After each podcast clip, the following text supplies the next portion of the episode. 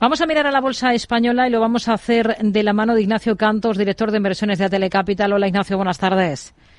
Buenas tardes. Bueno, tenemos varios valores hoy que analizar, comenzando por Grifols, porque tenemos ese nuevo informe de Gotham en el que cuestiona ahora esa relación con Scranton, con el conglomerado del que forma parte la familia fundadora de la compañía. En enero, la acusación pasaba por falsedad contable. Eh, lo que responde Grifols ahora es que ha enviado toda la información que le ha requerido el regulador español y recuerda que tiene abierto un procedimiento judicial contra Gotham. ¿Qué le parece este nuevo episodio y la reacción en bolsa que hemos visto de Grifos, que ha pasado de caídas iniciales bastante acusadas a estar en positivo. Bueno, pues hombre, yo creo que, eh, vamos a ver, el, nuevo comunicado lo que hace es hincapié sobre efectivamente la relación entre entre Grifols y, Scranton, pero pero yo creo que era un poco la base de las acusaciones ya en el principio, no esa doble contabilidad por un lado, que si se contaban beneficios, eh, o sea, ingresos y beneficios en ambos lados, que si, o sea, yo creo que, que si la opción era obligatoria, o sea, siempre fue Scranton la clave de, de todo, ¿no? Yo creo que desde que salió ese primer informe, la, bueno, pues la familia ha dado pasos en el sentido de mejorar la, la, la, gobernanza y como bien dicen ellos, pues han dado todas las explicaciones que les ha requerido el regulador, que será el que tenga que eh, bueno, pues el que dilucidar la, la, validez o no, ¿no? Entonces, hombre, yo creo que en estas no había absolutamente nada nuevo, o sea, que las cuentas de Grifols, pues bueno, no han sido todo, no, no o sea, las cuentas están correctas, pero bueno, no son las cuentas más eh, claras del mundo. En estos conglomerados muchas veces pasa eso, no es la única empresa en la bolsa española ni en las internacionales, ¿no? Entonces, bueno, pues yo creo que ahí no, no aporta nada nuevo y yo creo que ahí la reacción, ¿no? Un primer susto inicial, por si acaso, la última vez que salió un informe bajo un 40, pues ya se sabe que la gente vende primero y pregunta después, ¿no? Hmm. Y, y eso, entonces, bueno, pues lógico también en la vuelta. Hoy Enagas ha anunciado un, recorte del dividendo, va a ser, eh, lo deja en un euro en lugar de los 1,74 previstos y ha anunciado un fuerte ajuste en previsiones para destinar recursos al desarrollo de infraestructuras de hidrógeno. ¿Qué le parece esta apuesta de la compañía?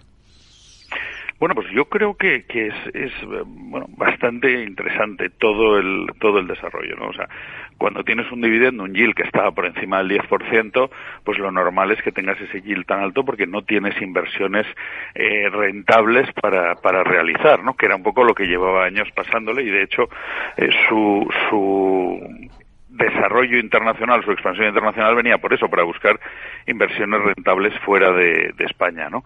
Eh, aparece el hidrógeno verde y bueno, pues hay que destinar nuevas inversiones y unas inversiones que son potentes, pues parece lógico eh, recortar el dividendo para guardar cash flow para, para acometer esas inversiones que lógicamente deben ser rentables en la línea que tenías las redes de gas que efectivamente ya estaban muy desarrolladas en España y por eso no había grandes inversiones ahí. También parece una decisión empresarial buena y yo creo que de ahí la reacción, a pesar de bajar el dividendo, que responde bastante bien. Y luego hay que pensar que el dividendo sigue siendo más de un 6%. Hmm.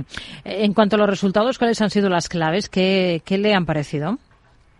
Bueno, yo creo que con estas inversiones eh, los resultados se van por encima en lo esperado, especialmente ya no solo para el año 24, sino más bien para el 25 o el 26, los resultados se van por encima de lo que estaba esperando el mercado, ¿no? Lo cual, bueno, pues vuelve a ser no digo una historia de crecimiento como tal a lo bestia, pero sí una historia de crecimiento que ahora era más un, cascado casi, ¿no? La, la, empresa. Hmm.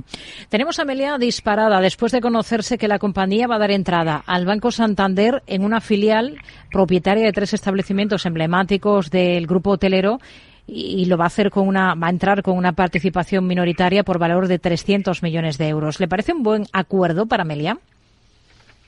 Bueno, yo creo que el miedo en Meliá en estos últimos años siempre ha sido que con su elevado, no, era tanto la marcha, aunque obviamente en la época del COVID sí, la marcha de la, de la empresa, sino que con el elevado nivel de endeudamiento en algún momento eh, por requerimiento de los bancos acreedores o, para estar más cómodo, pues tuviera que realizar una ampliación de capital, ¿no? Esta operación que le lleva, pues a pesar de que también parte de lo que saca de, la venta le, se hace una pequeña inversión, pues le lleva a tener doscientos y pico millones para poder reducir ese endeudamiento, mantener las calificaciones crediticias y despejar de una vez por todas las dudas sobre eh, la una posible ampliación de capital, ¿no? Lo cual yo creo que por eso es positivo y de la, la reacción tan potente del mercado. Hoy está subiendo más de un 10,5% la compañía hotelera. Es noticia también Acciona. Hoy ha entrado en, en el consorcio, o se ha conocido que ha entrado en el consorcio de un proyecto para una desaladora en Australia por más de 1.700 millones de euros. Está rebotando en bolsa esta jornada. Eh, ¿Supone un coste de oportunidad tener en cartera Acciona? Bueno, eh, yo creo que eh, si vemos, o sea, es verdad que la parte de renovables, que es una parte importante del balance de, de Acciona, pues eh, está sufriendo mucho con la caída del gas, etcétera. Yo creo que probablemente más de lo que debería todo el sector, ¿no? Entonces, yo creo que se vea también la otra pata del negocio, que es el negocio de construcción, eh, y en algún caso pues concesional no sé si tienen la, explotación de esto pero pero si el negocio de construcción pues bueno pues pues es la diversificación de sus de sus negocios. Yo creo que es una buena noticia. Ignacio Cantos director de inversiones de Atele Capital. Gracias. Muy buenas tardes. Gracias a vosotros y un saludo